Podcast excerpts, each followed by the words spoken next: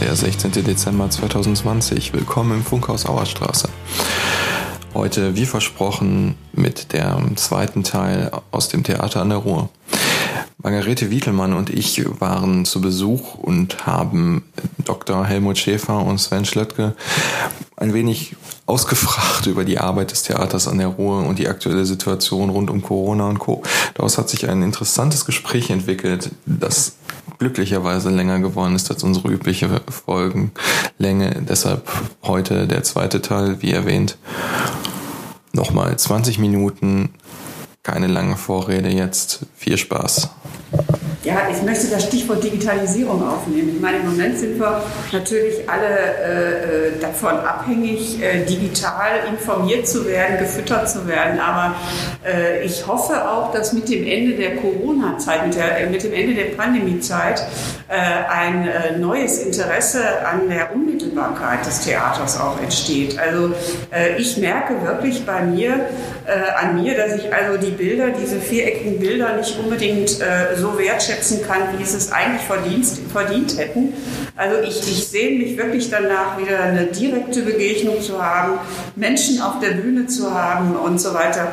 Ich denke, das geht ganz, ganz vielen so und darum äh, bin ich ziemlich, ich bin ja sowieso ein optimistischer Mensch, äh, bin ich ziemlich zuversichtlich, dass das also in äh, einer nicht abzuschätzenden Zeit sich wieder ändern wird und der Zuspruch äh, auch aus der Stadtgesellschaft heraus dem Theater wieder äh, mehr Zulauf bekommen wird. Äh, die Stadtgesellschaft äh, weiß das nur in Teilen zu schätzen, dass wir hier so ein tolles Haus haben, aber äh, jeder, der sich äh, außerhalb Mülands befindet, hat es schon erlebt, dass man also, wenn man seine Herkunft preisgibt, also auf das Theater an Ruhr angesprochen wird. Also der Ruf des Theaters, auch über unsere Stadtgrenzen hinweg ist wirklich immens. Und äh, das muss man also den Gegnern wirklich auch immer wieder sagen, dass äh, unsere Stadt dadurch einen großen Gewinn bekommen hat, dass das Theater hier seit 40 Jahren vor Ort arbeitet. Ja, und das danken wir natürlich der Stadt, weil die Stadt uns diese Möglichkeit gegeben hat für diese Entwicklung. Und nicht nur in den ersten Jahren, im ersten Jahrzehnt, sondern bis heute. Das ist wichtig, das auch an dieser Stelle mal zu benennen. Äh, das Theater, der Modus des Theaters, das Instrument des Theaters ist das Erleben. Äh, und aus dem Erleben entstehen Fragen aus dem, was man äh, sozusagen erlebend gesehen hat, entstehen Fragen. Und aus diesen Fragen äh, entwickeln sich sozusagen Formen der Reflexion, des Dialogs im Anschluss. Und das ist die Herstellung von Öffentlichkeit. Also aus dem Erlebnis entsteht die Öffentlichkeit durch Fragen. Und äh, was äh, meine beiden Vorredner, Vorrednerinnen gesagt haben zuvor, äh, mit Blick auf die Digitalisierung, äh, beschreibt sozusagen ein anderes Modell. Das Modell der Digitalisierung ist weniger das des Erlebens. Das hat schon mit der Form der, der Wahrnehmung, der Rezeption zu tun, die sozusagen auf diesen kleinen Bildschirmen eine andere ist, als wenn ich lebendigen Menschen äh, äh zuschaue, dem Spiel lebendiger Menschen zuschaue und mich mit denen in einem Raum befinde. Und mich voll das heißt, darauf konzentrieren kann, ohne abgelenkt zu werden. Ja, und das heißt ja, dass also sozusagen, äh, das ist ja eine Form der Öffentlichkeit. Warum hat denn also äh, die Stadt Athen äh, die äh, Spiele, die Dionysien, so hießen die damals, erfunden? Warum ist es dazu gekommen? Das ist ja sehr interessant. Äh, und warum hatten die sozusagen Menschen mit wenig Geld, inklusive der Sklaven, die Möglichkeit als Zuschauer dort zu sein? Das war der Gedanke der Herstellung dieser Öffentlichkeit. Und äh, man kann sozusagen die digitale Öffentlichkeit nicht mit der lebendigen Öffentlichkeit, heute sagen wir der analogen Öffentlichkeit, vergleichen. Das sind zwei sehr verschiedene Formen der Qualität. Also ich sehe es äh, genauso natürlich. Äh, mir geht es natürlich auch so, dass ich sozusagen diesen äh, lebendigen Austausch, das sagen wir, solidarische Gemeinschaftserlebnis, was man im Theater, wenn es gut läuft, äh, manchmal herstellen kann und erlebt. Auf der anderen Seite würde ich mal sagen, wenn ich die großen gesellschaftspolitischen Fragen der Gegenwart äh, beschreiben müsste, die liegen ja auf der Hand. Es ist die Klimakrise, es ist die Frage, wie, wie unser damit zusammenhängend, die Frage, wie wir auf diesem Planeten wirtschaften und mit den vorhandenen Ressourcen umgehen. Also wie muss eine Ökonomie der Zukunft gebaut sein und das hängt ja heute alles miteinander zusammen. Zentrale Frage, damit hängt wieder die Frage der Verteilung zusammen. Also wie werden Ressourcen verteilt auf diesem Planeten? Und die Digitalisierung ist aus meiner Sicht mindestens genauso bedrohlich oder chancenreich wie so ein Klimawandel. Also entweder äh, schaffen wir es, diesen äh, im Moment aus meiner Sicht in die falsche Richtung rasenden Zug der Digitalisierung äh, in die richtige Richtung zu lenken, oder er wird seine ähm, wir, manipulierenden äh, und äh, spaltenden Kräfte äh, so weit entwickeln, äh, dass es sehr schwierig wird in der Zukunft. Und deswegen glaube ich, das Theater, und das war für uns jetzt auch die positive Erfahrung an Corona, das heißt, man war gezwungen, sich nochmal anders mit diesem Medium auseinanderzusetzen. Deswegen bin ich auch der Meinung, dass wir weiter, auch wenn Corona vorbei ist, irgendwas mit diesem Medium anfangen müssen und da auch sag mal, Wege finden müssen, ähm, mit dem Medium zu arbeiten, und zwar in einer kritischen Weise. Weil meine, das trifft ja eigentlich auch alle zu. Alle nutzen diese Medien. In aller Regel vollkommen unkritisch.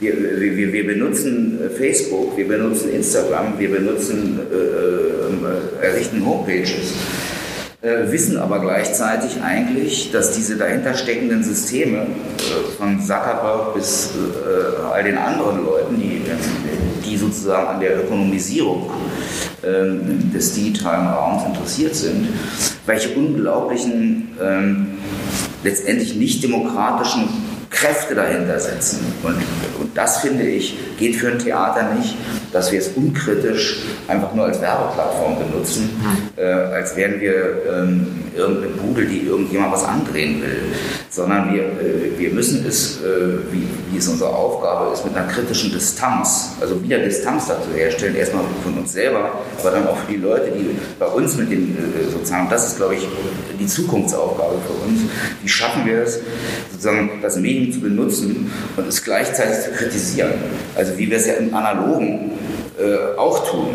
Äh, Im Digitalen machen wir es aber bisher nicht und das sehe ich als eine große Schwäche an. Äh, das trifft aber nicht nur aufs Theater zu, sondern auf andere gesellschaftliche Player, eigentlich auf fast alle.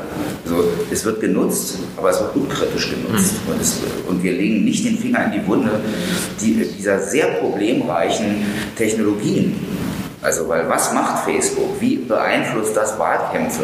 Also, äh, wenn ich das weiter mir vorstelle bei der rasanten Entwicklung, was alles möglich ist, dann äh, sitzen wir hier quasi entwaffnet. Und, die sind, und da sind Mächte, stehen uns gegenüber, wo wir überhaupt nichts in der Hand haben. Noch nicht mal Politik äh, etwas in der Hand hat. Weil was macht man denn mit Google? Also die sind ja sowas von überlegen. Also und, da, und deswegen glaube ich, das ist eine wichtige Sache. Es darf uns jetzt nicht, äh, also das ist natürlich, Theater findet in der, Realität, äh, in der analogen Welt statt und das ist eine konkrete Begegnung, aber wir dürfen diesen, diesen Platz jetzt nicht mehr räumen. Wir müssen da rein und den Finger in die Wunde legen. Das ist unser Job. Dazu müssen wir auch Wege finden, wie wir mit dem Medium noch intelligenter umgehen. Ja, äh, das Thema Digitalisierung ist sicherlich eine große Herausforderung. Äh, aber äh, wir haben das, du hast das zu Recht angesprochen, dass man auch über Facebook, über Instagram und so weiter große Möglichkeiten hat, Einfluss zu nehmen. Ich will ja so weit gehen zu manipulieren, was Wahlergebnisse und so weiter angeht. Aber da fällt mir ein Zitat ein, was ich heute in einem Zeitungsartikel von Margarete Vestager, der äh, Präsidentin der EU-Kommission, gelesen habe. Freiheit bedeutet äh, äh, Regeln.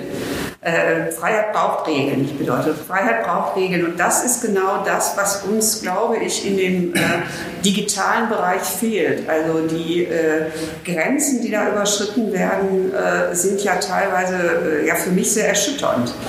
Und äh, da äh, muss man Wege finden, das äh, zu nutzen die Digitalität, aber äh, den Missbrauch irgendwie auszuschalten, das ist eine wirklich ganz, ganz wichtige Aufgabe. Und das kann ich mir vorstellen, ist auch eine Aufgabe des Theaters. Ja, also ich, ich, ich mache mal ganz konkret. Also, äh, ich finde, und das meine ich jetzt nicht nur fürs Theater, sondern überhaupt, also wir können die Entwicklung von Algorithmen und KIs äh, nicht nur einigen wenigen Konzernen auf diesem Planeten überlassen, äh, die dann mit uns machen, was sie wollen.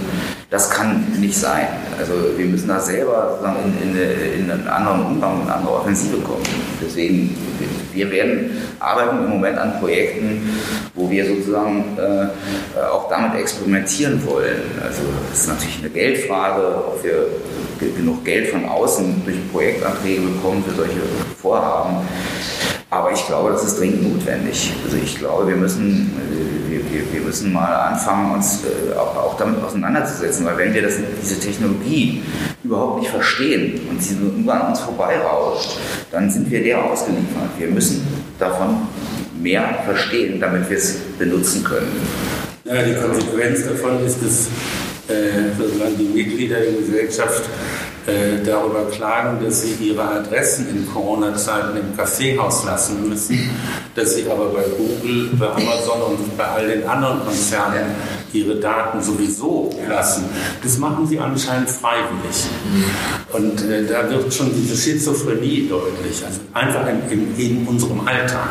Mhm in Bezug auch auf die, gerade auf die Corona-App, da ärgere ich mich sehr oft drüber, ähm, den Status des Aufenthaltsortes bei Facebook angeben, aber aus Datenschutzgründen in der App nicht anzeigen lassen, wo denn die Risikobegegnungen sind. Das, äh, ja. das ist ein Thema. Nun ja, wir sind jetzt auch schon 38 Minuten. Ich glaube, wir kommen also langsam zum Ende. Sonst, äh das ist sehr schade. Ich habe nämlich noch einen ja, Bereich gerne. Also ich möchte natürlich jetzt nicht, äh, den wir vielleicht noch kurz erwähnen ja, ja, mach, wollten. Mach, das. Äh, das Theater ist ja nicht nur äh auf der Bühne äh, lebendig. es werden immer wieder Themen gesetzt. Ich erinnere an das Thema Missbrauch oder an Themen, die die Gesellschaft bewegen. Dazu sind, werden Diskussionsveranstaltungen, Informationsveranstaltungen durchgeführt, die also sich auch regen Zuspruchs äh, äh, erfreuen. Und äh, das Theater steht mitten äh, in unserer Stadt, äh, obwohl es räumlich natürlich an der Grenze zu Duisburg äh, sich befindet, aber inhaltlich und von seiner Aufgabe her, denke ich, ist das Theater in der Stadt gut angesiedelt und wie gesagt, setzt sich immer wieder mit gesellschaftspolitischen Fragen auseinander und insofern ist das auch eine hochpolitische, wenn gleich nicht parteipolitische Angelegenheit. Das ist ja wie ein Schlusswort. Das ist ein ganz schönes Schlusswort. Wir können natürlich auch gerne. Aber vielleicht noch, doch noch einen Satz, weil das, gerne, äh, weil das von Anklang und ich fand das sehr wichtig, dass du das gesagt hast, Helmut. Also, was wir ja, also zum einen ähm, nehmen wir es auch nicht als selbstverständlich, ähm, dass eine äh, kommunale Politik und eine Stadt äh, sozusagen dem Theater die Treue hält, auch wenn sie, auch wenn sie sagen wir mal, aus unserer Perspektive oder auch aus einer objektiven Perspektive vergleichsweise wenig Geld in die, äh, in die Theater und in dieses Theater, aber auch in alle anderen in der Stadt investieren muss. trotzdem ist es super, dass das so ist. Ähm, und wir versuchen es halt äh, mit den Möglichkeiten, die wir haben, der Stadt auch zurückzugeben, in der, indem wir äh, sozusagen zum einen sagen, hier, wir äh, machen niederschwellige Angebote wie die Weißen Nächte, es gibt eine Bürgerbühne, es gibt äh, die Arbeit mit Kindern und Jugendlichen und wir versuchen die Stadt natürlich auch ökonomisch zu entlasten, indem wir, und das war die Arbeit der letzten Wochen, äh, Anträge stellen wie die Blöden. Also wir haben in einer normalen Spielzeit irgendwie zwischen 800 und äh, 1000 und einer Million Euro Erträge aus äh, Projektantragsstellungen. Ähm, jetzt haben wir natürlich ähm, all die, all die Corona-Hilfen, die es auf Bundes- und Landesebene gibt, äh, versucht auszunutzen, wo wir, äh, wo wir nur können. Wir werden also äh, mit Hilfe der, so einer Mischfinanzierung, Corona-Hilfe Land NRW für kommunale Theater, wo wir einen großen Antrag durchgebracht haben, äh, Investitionshilfen vom Bund, äh, Antrag durchgebracht, wir werden erstmal zumindest, davon kann ich heute ausgehen, bis zum 31.12.2020 äh, locker keinen zusätzlichen Finanzbedarf haben. Und, das, und wir hängen uns da wirklich so tief rein und waren auch mit die Ersten, die äh, Kurzarbeit angemeldet haben vor dem Sommer, äh, weil wir wissen, in welcher, in welcher finanziellen Lage diese Stadt ist. Also wir versuchen, wir geben uns wirklich, wir geben wirklich alles, ähm, um ja, äh, auch etwas inhaltlich wie äh, monetär äh, zurückzugeben. Also insofern würde ich sagen, wir haben unsere, unsere, auch unsere finanziellen Hausaufgaben versuchen wir wirklich zu machen, weil man sich dann eben immer wieder vor Augen halten muss, dass das Theater per se schon so ähm, effizient arbeitet im Vergleich zu anderen. Das ist an sich schon sozusagen ein Entlastungsbeitrag. Also wir haben den qua Struktur, äh, leisten wir den schon. Und, ähm, und jetzt Corona ist eben nochmal eine besondere Herausforderung, die ich aber für, für, eine Gesellschaft durchaus auch für eine möglicherweise eben produktive Situation halte. Und das ist, glaube ich, jetzt unsere Aufgabe, wie wir im Zusammenspiel aller gesellschaftlichen Kräfte äh, eine, eine, positive ähm, Energie und positive Impulse für die Gesellschaft daraus nehmen, indem, indem wir uns wirklich nochmal fragen, wie wollen wir hier leben?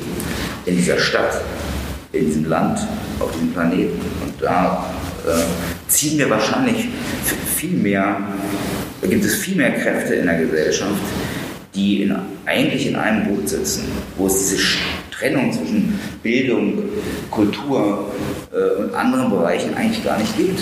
Es ist sozusagen äh, eigentlich diese, diese Dichotomien immer aufzubauen, also Kultur und Soziales. Das ist keine, das ist Quatsch, also das gehört zusammen. Also man kann so, und ich glaube, dass, dass wir sowieso in einem Zustand sind jetzt gerade, das Corona hat uns das nochmal deutlicher gemacht, wo wir dieses Denken, wir sitzen alle in einem Boot. Und wir müssen sehen, dass das Boot äh, nicht untergeht in absehbarer Zeit.